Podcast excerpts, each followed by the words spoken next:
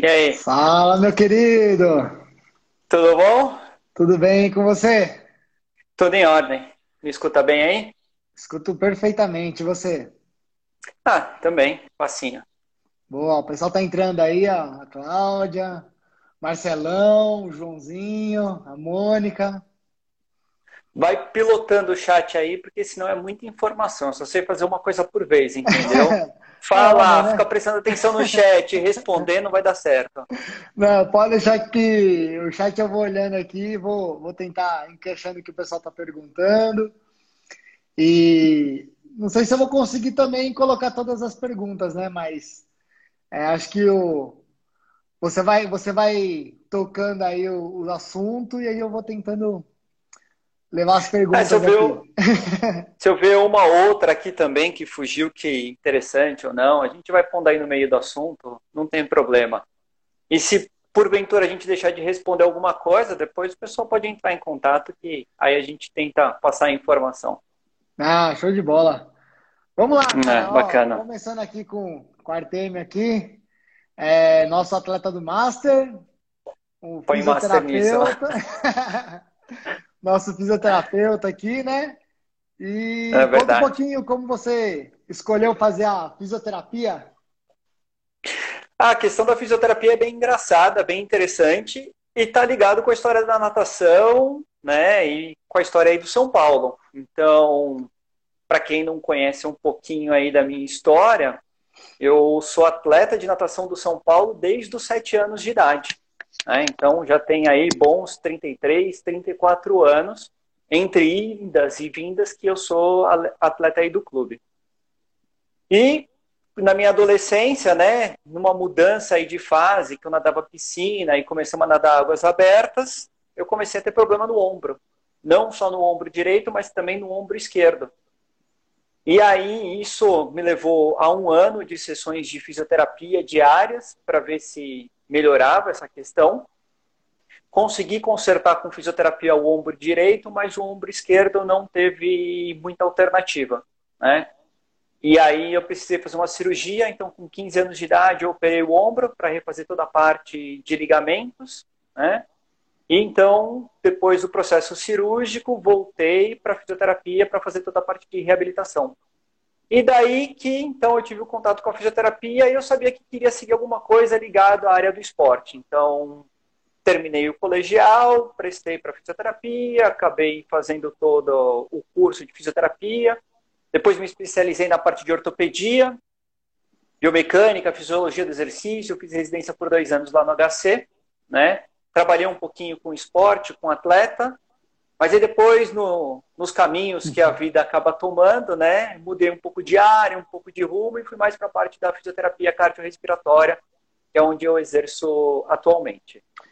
Ou seja, por conta de uma lesão, você se acostumou a ir para fisioterapia e entrou nessa área, né? Nossa, nem fale, viu? Bastante. Ó, o Fábio entrando aí, ó. Fábio Beraldi. O Fábio, o Fábio acompanhou bem, o Fábio é das antigas lá do São Paulo, ele acompanhou essa, essa minha fase de atleta mais jovem com problema no ombro. É, então, eu lembro que até quando eu jogava futebol, me machuquei bastante também. Cara, eu peguei tanta amizade com os fisioterapeuta que eu ia jogar bola com os caras. Aí era engraçado, porque ele falou, meu, arrumava, um mês depois estava lá de novo, cara.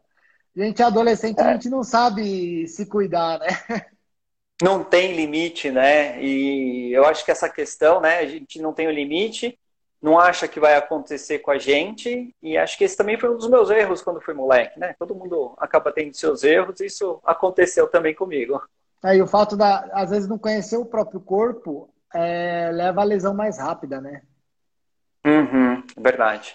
É verdade. Bom, bom, hoje a gente vai falar aqui de lesão na natação, né? Então, Queria que você falasse um pouquinho quais são as principais lesões, cara, que você conhece, vamos, vamos, assim, que você já estudou um pouquinho mais, né?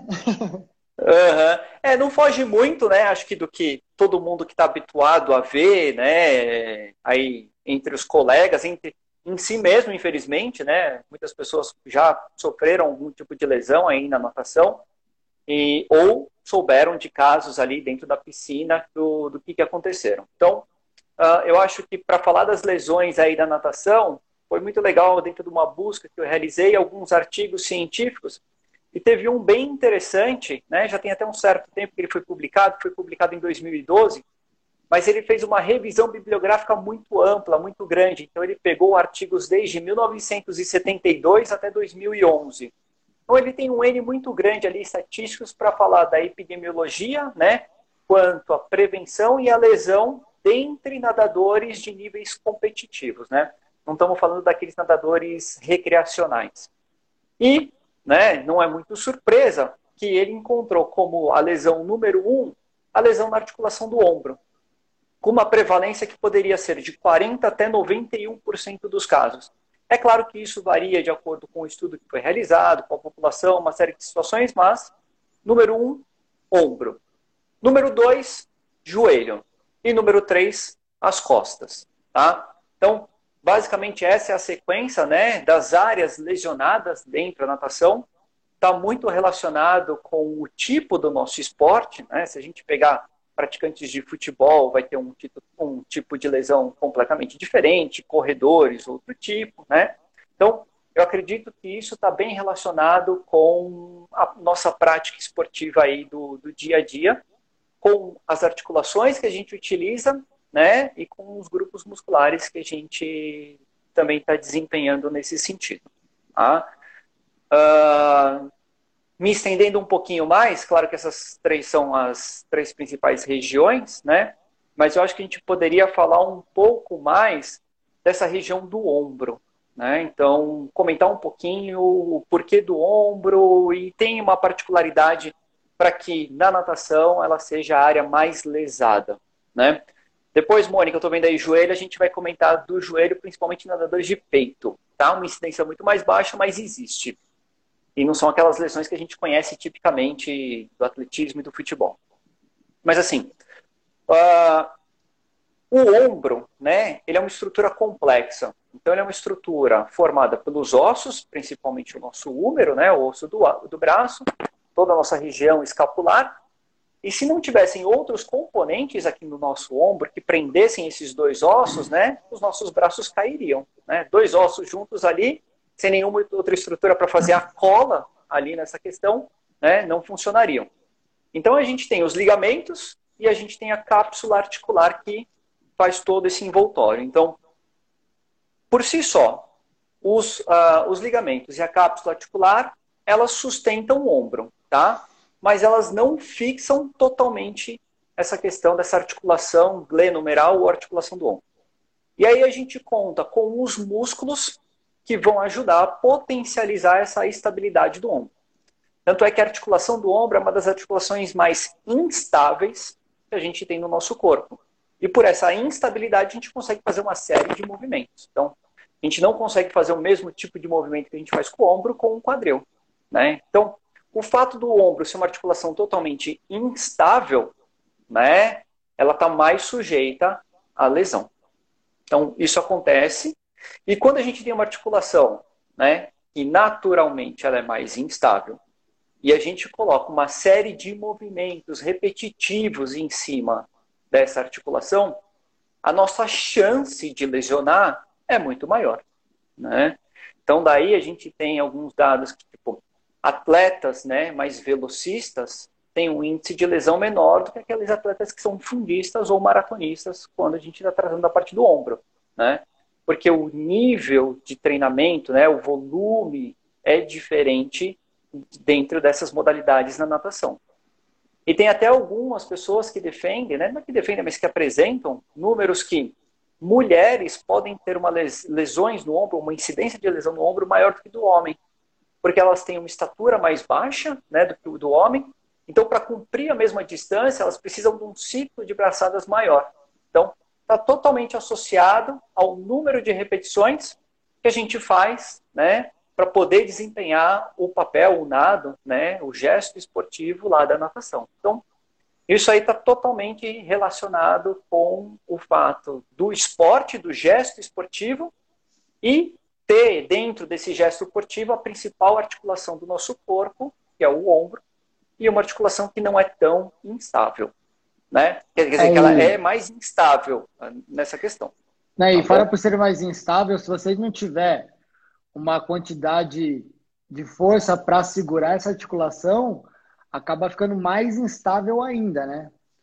E se você Perfeito. pegar em, atletas de maratona, é, o volume e a intensidade são tão altas que acabam se lesionando, né? Diferente uhum, de um uhum, atleta exato. de 50 e 100 metros, que é só uma explosão. Ele faz isso muito menos do que um cara que vai nadar 10K, 3K, né? Que são as provas longas aí, né? É. Aí entra aquela história, né, de casa de ferreiro e espeto de pau. Né? Então, que você sempre põe nos treinos, né? Aquela questão, vamos contar o número de braçadas, né? Vamos tentar diminuir o número de braçadas. Por quê? Quanto menos braçadas a gente der, né, a chance da gente se lesionar é menor. E quando você extrapola isso para distâncias bem mais longas, né, uh, a chance minimiza muito. Porque uh, basicamente são três fatores que levam à lesão do ombro. Tá? Então, um fator é o overuse. Então, a gente utilizar em excesso esse ombro sem que ele esteja preparado para isso. É claro que se a gente fizer todo um trabalho de preparação, a gente vai poder desempenhar né, provas de fundo, provas de maratona, sem ter lesão. Então, esse é o primeiro ponto. O segundo ponto é a questão de frouxidão né, articular, ou articular principalmente, e ligamentar em alguns casos, mas a incidência é mínima. Então, você tem uma cápsula articular que ajuda ali na estabilidade do ombro, né? Você tem algum tipo de lesão.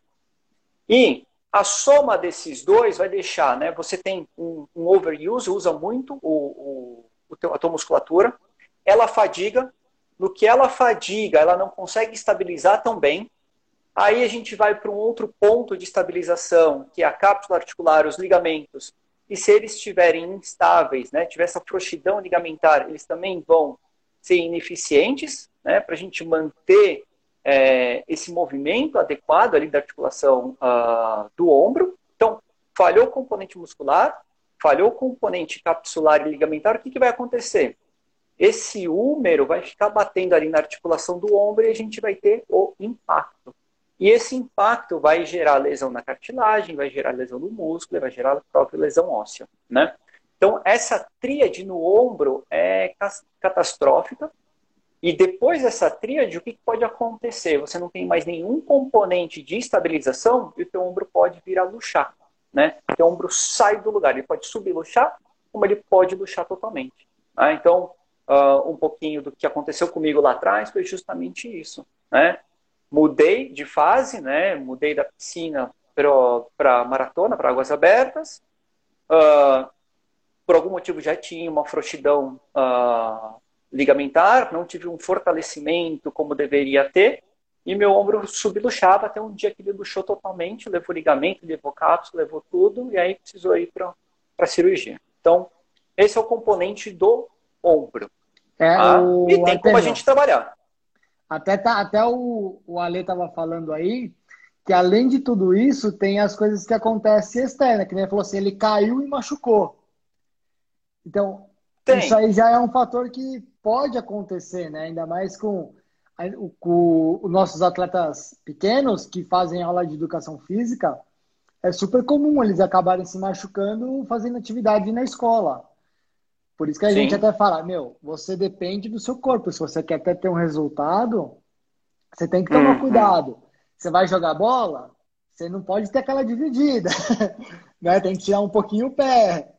E tem esses fatores que influenciam, né? Que além de você se machucar, isso pode é, acarretar outras lesões, né? Sim, podem, podem. É a questão do trauma, né? Principalmente quando você tem uma lesão nesse tipo de, de situação, né? Tá ali numa atividade esportiva que não é a sua, uh, às vezes você também não domina tão bem, né? Acha que porque você é esportista no, na natação você vai ser esportista no futebol, meu caso, eu e bola é zero. Então aí você acha que você também é um grande jogador de futebol e aí que acontecem as lesões, né? Ou vai catar num gol, né? Goleiro de handball também sofre pra caramba nas aulas de educação física. E aí você se lesiona, né? Pela questão do, trauma mesmo, que também não estava ligado tanto com a sua expertise ali de, de atividade esportiva. É, ainda tem que levar em consideração que quando você se machuca, por exemplo, o ombro direito, você ainda vai compensar alguma coisa com o ombro esquerdo. Você vai se hum. reinventar, né? Tem essa é. compensação, é. né? É, e aí acho que a gente pode até adiantar um, um pouquinho aí a, a história só para poder não, só para não perder esse gancho, que é assim, esses mecanismos de compensação. Né? Então, qual que é a melhor prevenção que a gente tem para não ter nenhum tipo de lesão? Né? É a gente ter a biomecânica, ou a biomecânica é o estilo, é o gesto esportivo, né? Então é a gente ter a biomecânica o mais perfeita possível, né? Então quanto mais perfeita for a minha biomecânica, menor é meu índice de lesão, tá bom? E aí, se eu começo a compensar esses movimentos, né, no nado, eu vou sobrecarregar uma área que não deveria ser sobrecarregada e, por consequência, a minha chance de lesionar essa área sobrecarregada vai ser muito maior. É, e fora que se você melhorar a parte dessa biomecânica toda, você melhora muito seu nado, né? Então é uma coisa Exatamente. que vai, vai levando a outra, né? Uhum, é bem isso. Né? Isso acontece e, e a gente vê, é muito claro, né? Para quem está de fora, né? É muito claro. Para quem está ali vivenciando isso, ah, não, peraí, vou te dar uma compensadinha aqui, é para poder ir mais rápido enquanto está doendo esse outro ombro, vou, vou compensar mas a gente sabe que isso vai ter o seu preço ali no futuro. É, e né? para quem, quem não é da natação, às vezes ouve falar, ah, é só girar braço, meu. Você está na água, você não tem uma imagem corporal adequada, é muito difícil você se corrigir, né?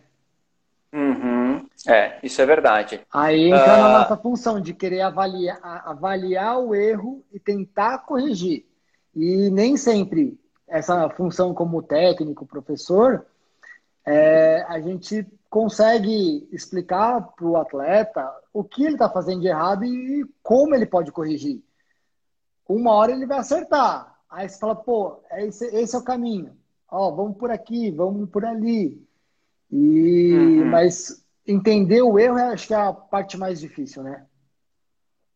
É, eu acho que assim, entender o erro, entender onde, onde você está errando é uma parte difícil, mas eu acho que mais difícil é você se corrigir.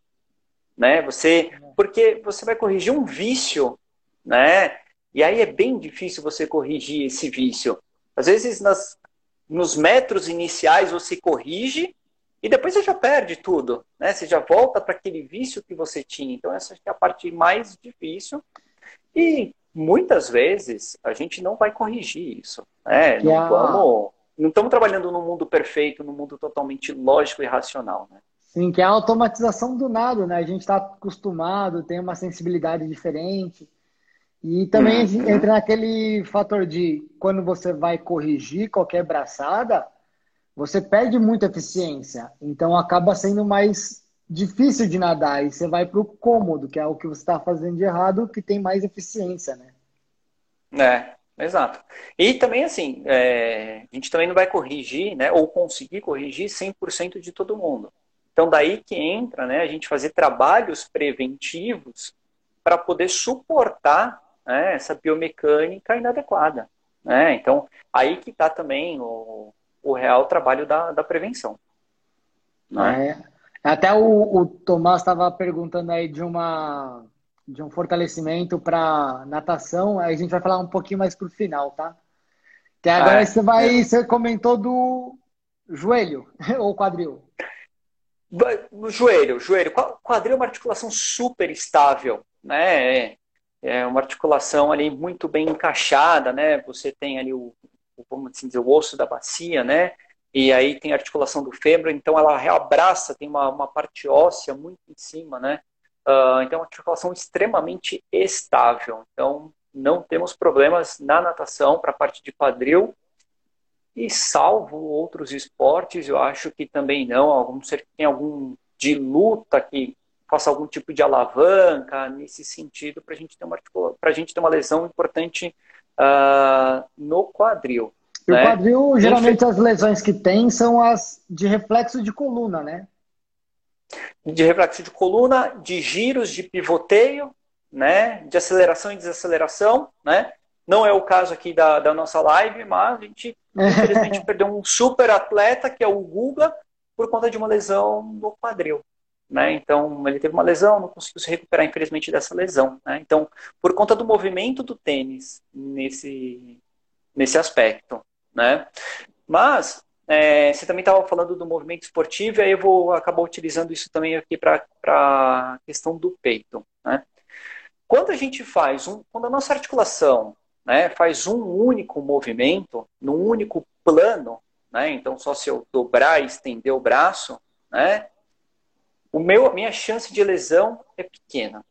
Agora, quando eu uso movimentos combinados, então eu estou flexionando e estendendo e ainda fazendo rotação do meu punho, né, a minha chance de lesão é muito maior. Então, isso acontece muito no ombro quando a gente está fazendo abraçada a gente sempre se move né, em três planos, né, quando a gente está utilizando a articulação do ombro para nadar.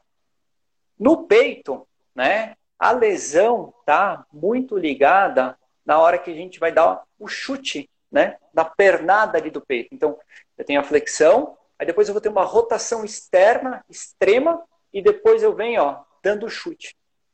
Isso cria uma sobrecarga na área medial, na área interna do joelho muito grande. Imaginem vocês pegar um gravetinho, né, e tentar quebrar o gravetinho no meio, né? Então eu vou juntando as duas pontas dele e ele quebra no meio. Isso é esse tipo de ação de força, de vetores de força, é o que acontece na parte interna do joelho quando a gente vai ter o chute, né? Nessa fase de, da pernada. Então a gente tem um estresse muito grande, tá? E isso que acaba lesionando a, área do joelho. Então, uh, os nadadores de peito que têm algum tipo de relato nessa parte, né, na, na, de dor na área do joelho, normalmente está nessa área interna, né, relacionada com um ligamento chamado colateral medial. Então, isso também tem. Ou, em casos muito extremos, a gente tem uma inflamação embaixo aqui da patela, antiga rótula que o pessoal conhece, como se fosse uma tendinite, mas aí está associado com a gente fazer a pernada né, do crawl de maneira errada, nesse sentido. São lesões, uh, existem, né? Claro que existem N tipo de lesões, mas a incidência dessas lesões são menores, são pequenas. E já entrando aí a questão das lesões nas costas, né, elas estão muito ligadas com o nado de borboleta, onde a gente tem bastante ondulação, estão ligadas com a questão da posição que a gente faz do streamline, né, então você tem uma acentuação ali da curvatura lombar, e a região, normalmente, é essa região mais baixa, ali entre a área lombar e sacral. Né? Então, L5, S1 sendo bem específico. E também pode acontecer a seguinte situação: às vezes você treina num volume tão alto, né, numa piscina curta, numa piscina de 25 metros, e o número de viradas que você dá, né, acaba também ocasionando uma lesão nas suas costas. É bem, é bem frequente isso, não é nada atípico a gente sentir esse tipo de situação, né? Entrando na e... virada, a gente pode até pensar na, não só na coluna, mas também um reflexo no joelho e calcanhar, né? É, o joelho, sim, também, né, pela essa questão da, da flexo-extensão que a gente tem, né? E o calcanhar é se você erra a virada, né? É, quando... você vem empolgado. É, quando você tem a parede, aí você bate muito com o calcanhar aqui, assim, né? E fica batendo Exato. constantemente, né? Então, acho que pode dar, como fala, um calozinho assim no calcanhar, né? Aí é pode é acontecer. Específico você, eu não, não sei o nome. Não, é, você, você, de você ter tanto impacto, né? Você vai criando depósitos de cálcio aqui naquela região, é como se fosse um esporão, né? Porque você tem a lesão e teu osso vai tentar regenerar naquela posição, naquela, naquela área que lesionou, né? E às vezes ele não, ele regenera, mas não na forma que deveria, né? então pode criar algumas espículas. Até você estava falando agora rapidinho, vou voltar, né? Do, do nado peito. Um, umas coisas, um erro muito comum que é o pessoal que ele vai vir com, com a perna, ela vem fechada, ela já não vem com a perna tão aberta, né? Então, para fazer a pernada do peito. Então, quando ela vem muito fechada, ela tem uma rotação muito maior em cima do joelho, né? Sim, aí você vai tentar compensar mais ainda, né? E esse movimento de rotação que a gente tem, né, tanto no braço quanto na perna, né, rotação interna e externa, associada com explosão, com chute, tudo, né, são mecanismos que potencializam, né, é a questão da força de cisalhamento, sendo bem específico. Então, isso gera né, uma força sobre aquela articulação muito maior do que deveria ter em situações normais. E aí, você repetindo isso vezes e vezes e vezes, né, a chance de aparecer alguma lesão ali é grande. É isso que a gente, assim, a gente está falando das lesões maiores, né? E uhum. tem diversas lesões, até que a gente tem lesão de punho, tem lesão de cotovelo. Onde tem articulação, pode ter lesão. Né? Então, pode. É, onde é... tem articulação, onde tem o ser humano, pode ter lesão. E, é. e, pensar também no alto nível, não é que não vai ter lesão, mas sim quando. Então, toda essa hum. parte de fortalecimento é para evitar, né? Porque alto nível, queira ou não, vai ter uma hora que vai lesionar, né? Vai lesionar, né? Quando e qual que vai ser o tamanho dessa lesão. Né? Porque podem ter lesões que você tira a sobrecarga desse atleta e dois, três dias ela se resolveu. Pronto. E aí você volta com o volume ali gradual e o pessoal recupera. Né? Porque você não pode ter uma lesão tamanha em que esse atleta fique afastado, perca todo aquele treinamento, tem um descondicionamento físico e tudo mais. Aí acabou, pode ser que acabou a temporada para ele. Né? E se ele vem num trabalho onde vai combinar com uma competição importante, perdeu o ano, infelizmente. É, é que às vezes né? é, é super comum, inclusive, é atletas se machucarem fazendo preparação física. Às vezes já não gosta muito, fica brincando, faz negócio errado lá e acaba se machucando, né? Exatamente. Exato. A questão é essa, né? É, é que nem o quando você está na escola, que o professor falta, né? Então aí é tudo festa. Então, assim, se você não está no seu esporte, que é dentro d'água, você vai fazer alguma coisa fora, você acha que é tudo festa, né? E na verdade não. Então, é, essa questão principalmente da preparação física em terra, né? Ela é muito, mas muito importante para a gente ter um bom desempenho na água. Isso é mais do que comprovado e você sabe melhor do que eu, né, Igor? Nesse sentido. E ela vai funcionar tanto na prevenção das lesões, porque a gente vai conseguir muitas vezes ter ação da gravidade, né, resistindo ao movimento que a gente não tem dentro d'água. Vamos lembrar que dentro d'água a gente perde, né, quase que completamente a ação da gravidade. É, então, isso é um outro fator. E a gente consegue trabalhar, às vezes, outros exercícios, musculaturas, que são musculaturas de suporte, para a gente poder realizar o movimento correto dentro da água. É, até a Mônica está perguntando aqui, tenho, se todos os estilos é possível ter lesão de ombro. É, eu Sim. queria só dar um parecer assim. A gente tem que pensar que é, o nosso dia a dia é ficar em pé. Então, nossa musculatura da perna é muito forte. A gente treina ela constantemente sem querer treinar. É, agora pensa numa natação que você às vezes não usa muito o braço no dia a dia. Uhum. Então ela acaba sendo mais fraca, né? E Sim. se você pensar que qualquer nado, grande parte do, da sua força para nadar é no superior, a não ser o peito, né? Que aí tem o, uhum. a força da perna, mas borboleta, costas e crawl, grande parte do, da atração é do membro superior, né? E acaba mudando, é. né? E qualquer esporte, né? Isso aí também não está ligado só com a natação. A gente tem basquete, tem vôlei, principalmente. Qualquer esporte que você vai utilizar o ombro, né? Em que o teu braço passe além da linha do ombro, né? Então ele tenha acima de 90 graus, que é o que a gente fala, o teu risco de lesão aumenta muito. Né? E na natação, todos os estilos, a gente acaba passando essa linha. Sim, e ah. quando a gente trabalha nessa linha, tem erros que o atleta passa muito além dessa linha, né? E aí acaba interferindo em coluna, giro do tronco, quadril, que aí vai todo o reflexo até a ponta do pé, né? É, é bem, é bem o que você disse agora há pouco, né? A questão das posturas compensatórias, né? Então, é uma articulação, um movimento errado numa parte do corpo que vai tentando ser compensado em outra área, né?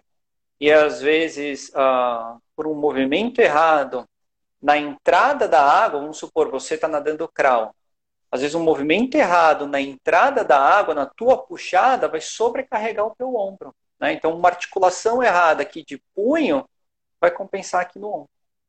Sim, ainda mais se você não tem aquele movimento do cotovelo para diminuir um pouquinho a tração do ombro, né? Sim, exatamente. Bem e, isso. E, Artemio, fala uma coisinha. Quais são as melhores prevenções assim que, que tem para esses tipos de lesão? Tá, então a gente já sinalizou aí que a, a melhor prevenção é a biomecânica do nado. Né? Então, quanto mais perfeito for o seu nado, melhor é a prevenção.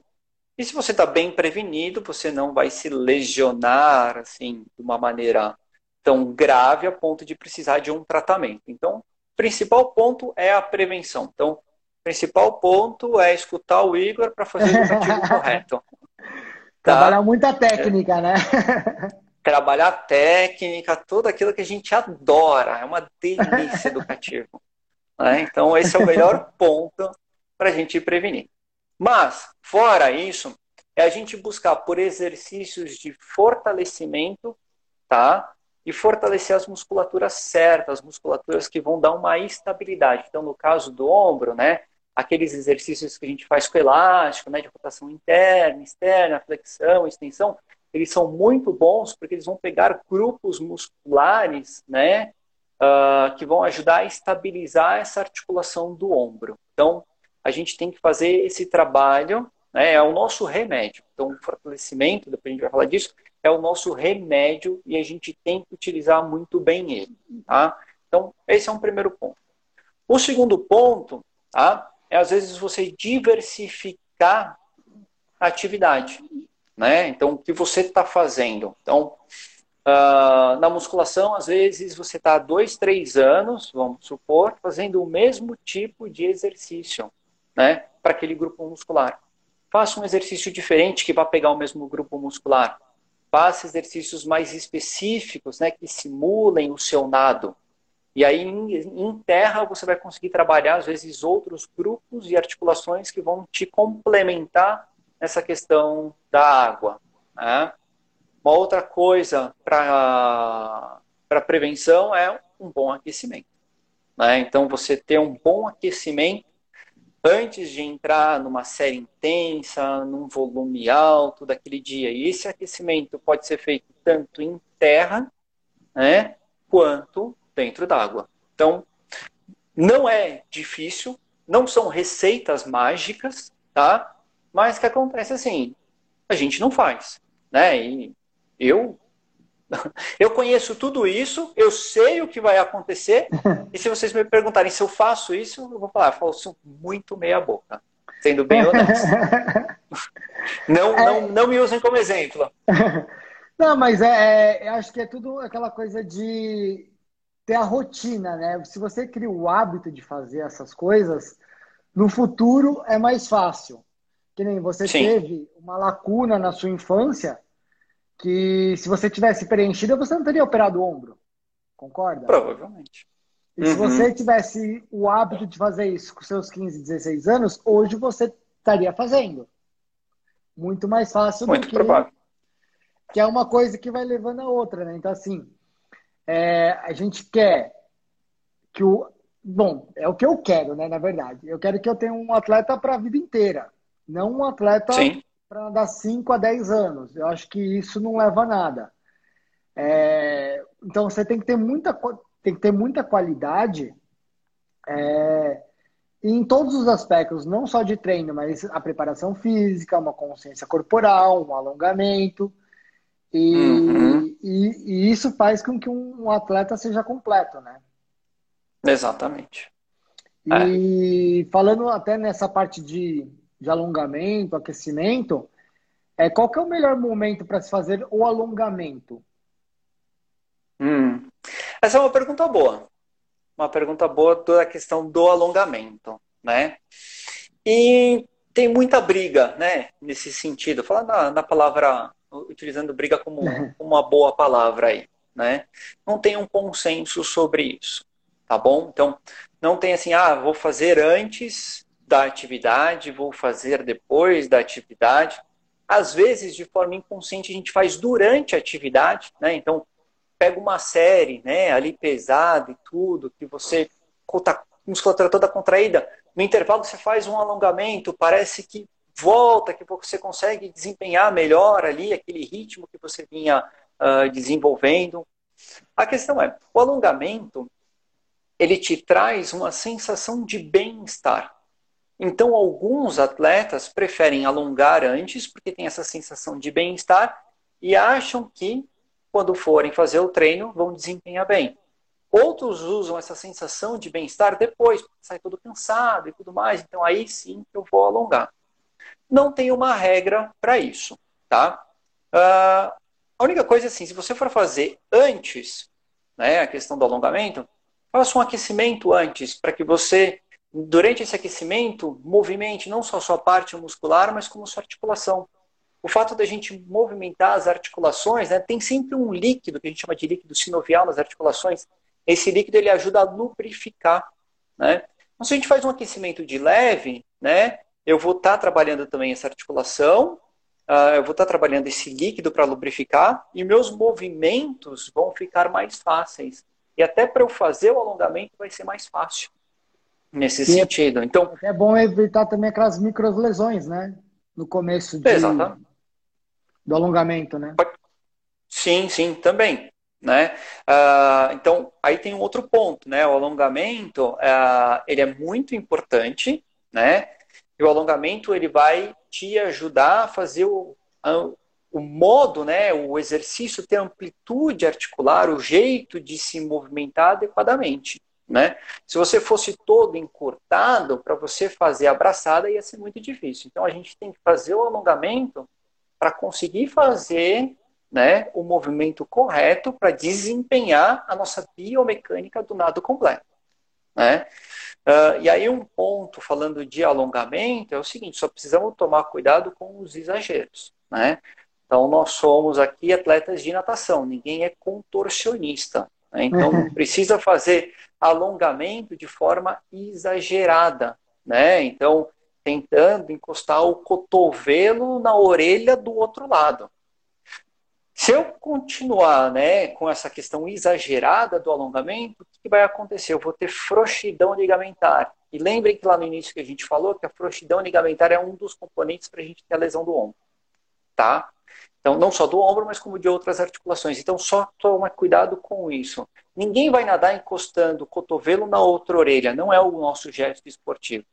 Então, façam alongamentos né, de forma consciente e que esse alongamento te permita ter o gesto esportivo adequado, para que você ganhe amplitude de movimento e exerça o gesto esportivo adequado. É, tem, tem um grande mito aí que o pessoal fala que o alongamento é, evita lesão. Isso é verdade? Não. Não, não evita lesão. Não, o alongamento não evita lesão. O alongamento prepara a sua musculatura né, para que você faça o teu movimento correto. O movimento incorreto é que gera lesão, nesse sentido. Mas em algumas situações o alongamento pode piorar uma lesão, tá? Não é muito frequente no nosso caso da natação ter o estiramento muscular, né? Mas se você tem um quadro de estiramento muscular e vai alongar, então teu músculo já perdeu ali, né? Porque eu, imagina o músculo como um elástico. Né? Ele vai e volta, vai e volta. Estiramento muscular, então uma parte do músculo você teve um esgarçamento desse elástico. Para ele romper é muito fácil. Aí você vai e alonga. Você afasta onde está ali o estiramento. Então isso pode aumentar a sua lesão. Aí sim é grave. Tá? Então o alongamento ele não vai te dar, ele não vai te evitar uma lesão muscular. Mas ele pode agravar uma lesão muscular dependendo do tipo dessa lesão muscular.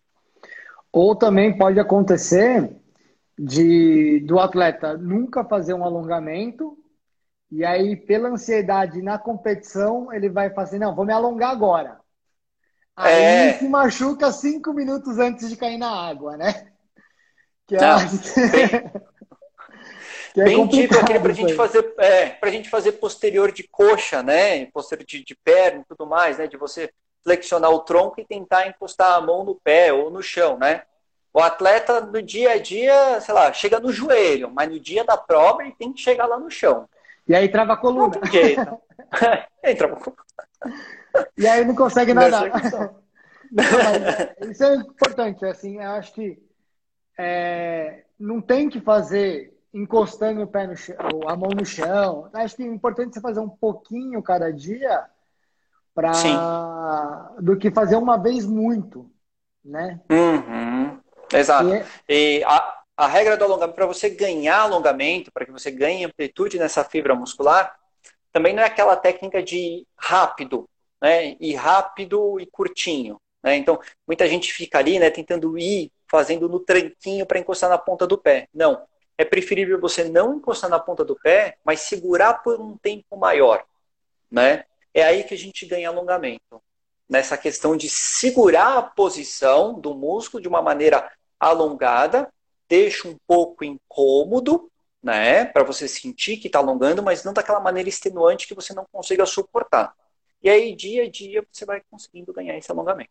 Porque não tem como você ganhar alongamento da noite para o dia, né? É um processo muito longo, né? Não, não, impossível isso, né? E às vezes muita gente pode ter alguma alteração anatômica, isso pode acontecer, né? e que você não vai conseguir ter o mesmo alongamento do que a outra pessoa. Isso é fato. É a individualidade da pessoa, né? Hum. E me fala uma coisa, que a gente está falando de lesão, prevenção. Queria que você falasse um pouquinho do tratamento de gelo, se o quanto ele é eficiente, se você é a favor, contra, o que, que você acha? Totalmente a favor, totalmente. O gelo, é uma arma muito boa, tá? O único cuidado com o gelo é a gente proteger a pele, porque o gelo pode queimar, tá? A temperatura muito gelada queima e é uma lesão dolorida. Então só tomem cuidado isso para proteger a pele, né? Então sempre coloca o gelo dentro de um saquinho, né, para proteger não ter o gelo ou aquelas uh, aqueles aquelas bolsinhas de gelo, elas já têm uma proteção, mas coloca uma toalha bem fininha, úmida, né, para também não uh, gelar a área e também não impedir que tenha esse gelo. Só toma cuidado quanto a isso, tá? De resto, o gelo é excelente. Tá? E o gelo ajuda de uma maneira assim espetacular. O gelo é anti-inflamatório, o gelo é anestésico. Ah, toda vez que a gente vai treinar, né, a gente tem micro lesões musculares. Isso é normal, né, para o nosso corpo. Então, a gente precisa dessas micro lesões para que o nosso corpo pare e pense: opa, peraí, não estou dando conta. Então, vamos se reestruturar essa fibra muscular para deixá-la mais forte, para que eu possa aguentar esse volume de treinamento. Né?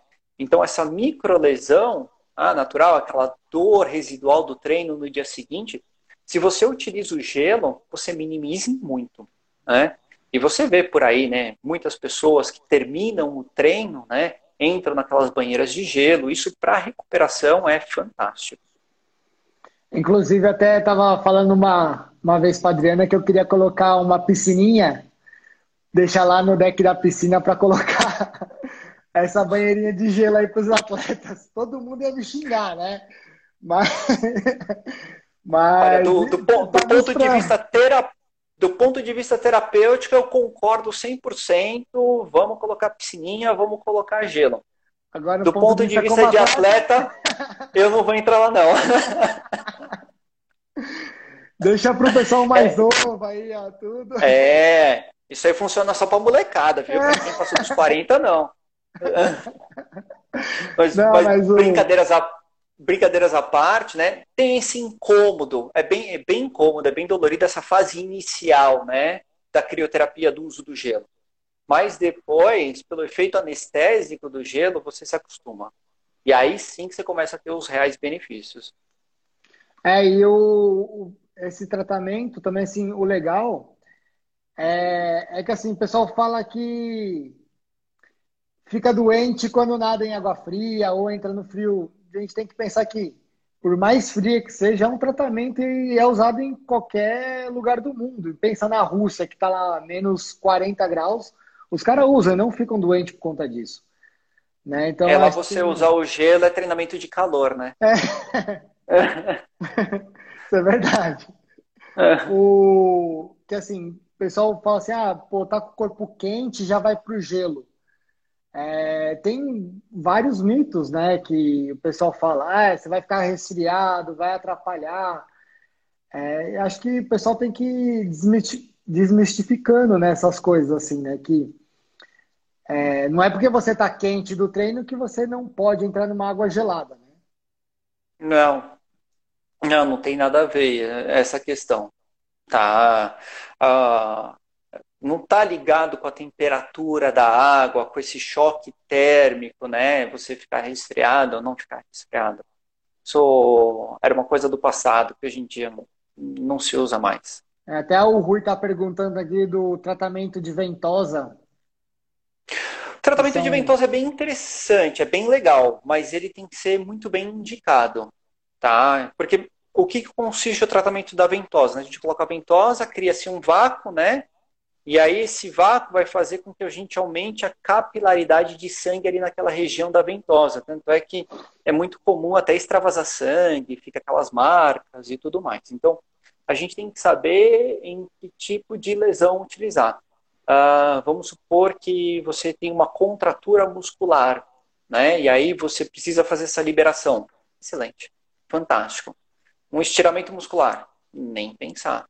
Ah, um trauma, nem pensar, né, nesse sentido. Então, tem a fase da ventosa e ela é muito bacana e ela é muito indicada, viu? É, é, um, é um belo tratamento também. E também não tem só a ventosa, tem a acupuntura.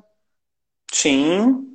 Tem Sim, tem uma série de que o pessoal fala tratamentos alternativos, que eu não gosto muito desse termo, né? São tratamentos, né? É, tem, tem o ozônio, Com... né? também que. Esse é polêmico. Esse é polêmico, também é um grande é... tratamento, assim, é. Funciona. O que eu posso falar? Funciona. também a parte do que o pessoal, um tratamento que o pessoal tira sangue e injeta muscularmente, né? Que é a Mais polêmico ainda, também... mas funciona. São, são vários. E, né? e, só, só que assim, um detalhe, né?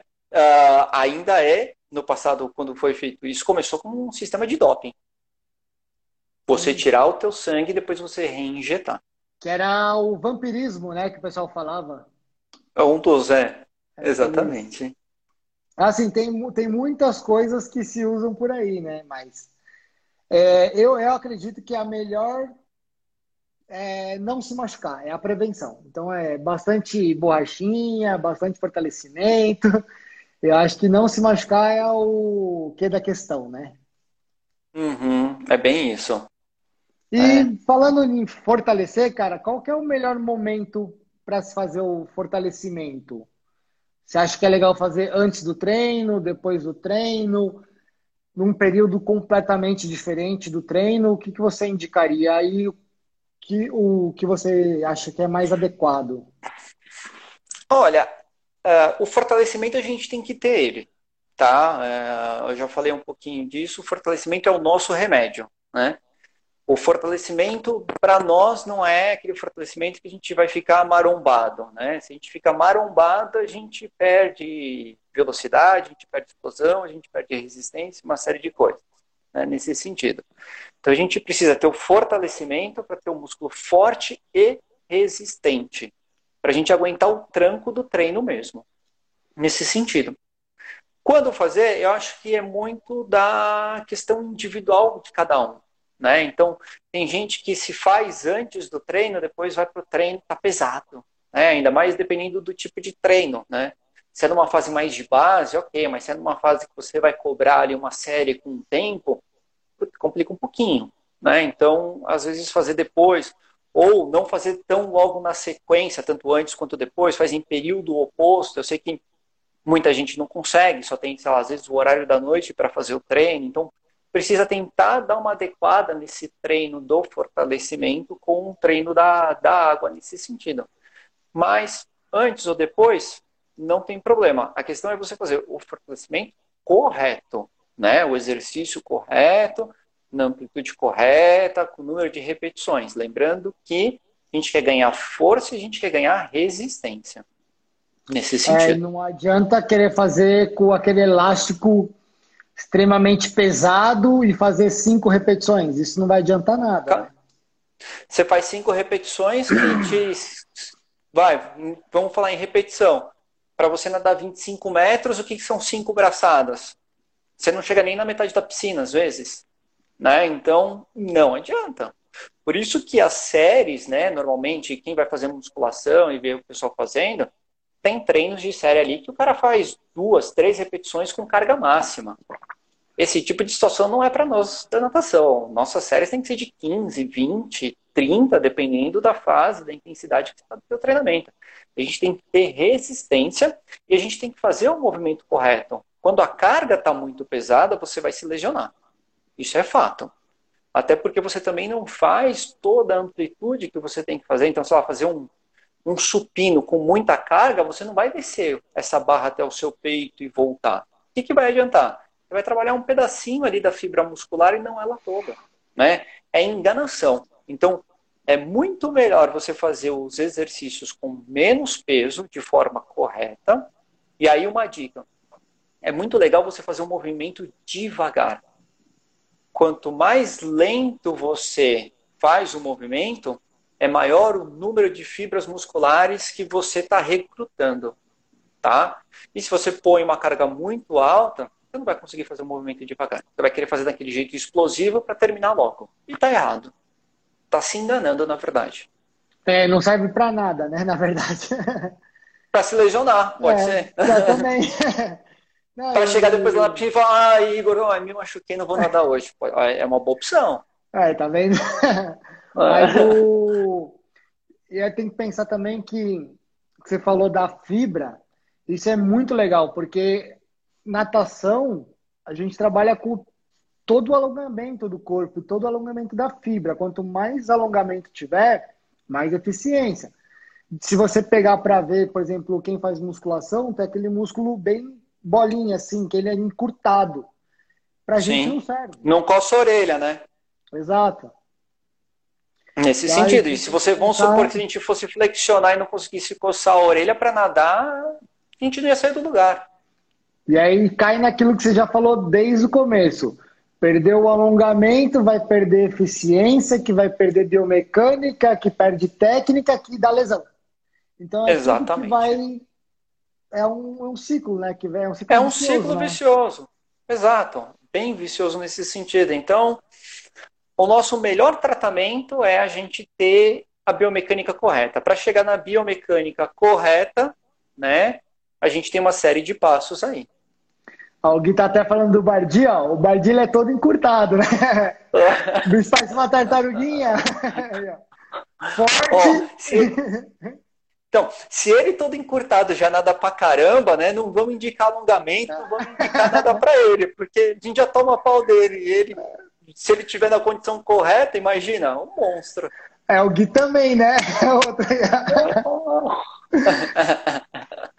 Não, mas o Arthur, me fala uma coisa, a gente falou de quantidade, de, é, de qualidade de exercício, né? Mas quantas séries seria um ideal para se fazer um bom fortalecimento? Fortalecimento, pelo menos mínimo de três séries. Mínimo. Mínimo, hum. mínimo, mínimo. Três séries de 15 para cima. Que aí é o que tá. o pessoal começa já meio que entender o que, que a gente vai falando, né? Porque Exato. pra eles entenderem que não é uma coisa que eu tô. Ah, eu não gosto de você, então você vai fazer 5 de 20. Pelo contrário, eu gosto muito de você. né? O pessoal tá, tá aí, né? Então... É, é, esse, é, esse é o jeito mais clássico, né? Que a gente tem aí. Três séries, 15 repetições, de 15 a 20, com uma carga intermediária e tudo. Depois vão entrando outras combinações para você, você poder também potencializar isso, né? Para não chegar, às vezes, um atleta de maratona que precisa de um número de repetições maiores para não ter que fazer séries de 100 repetições, vamos supor. Aí você faz umas três, quatro, uma carga bem elevada, né? Para você é, carga elevada, mas fazendo o movimento correto para você estressar, e depois você vem com repetições ali de 15, 20. Então, tem algumas outras técnicas combinadas que a gente também pode estar tá utilizando. Tá? Aí, só aproveitando que eu estou vendo agora aqui do Fábio, isometria, excelente. Tá? Então, isometria é aquela questão de você gerar força sem gerar movimento. Tá? Principalmente quando você está bem lesionado, nesse sentido em que o movimento é, te é machuca, bom. te dói. Né? E é excepcional. Isometria é perfeito. Só cuidado, né? Como a gente está pegando várias uh, faixas etárias questão master, e aí eu posso me incluir master com problemas cardíacos, né? O único cuidado da isometria são com pacientes cardíacos, nesse sentido. Ah, legal, Artemio. Cara, acho que de tudo assim que eu tinha planejado, eu falei assim. Não sei se você quer fazer mais alguma consideração aí para o pessoal. Eu acho que assim, eu acho que também a gente programado a gente já falou bastante, né, do que tinha combinado.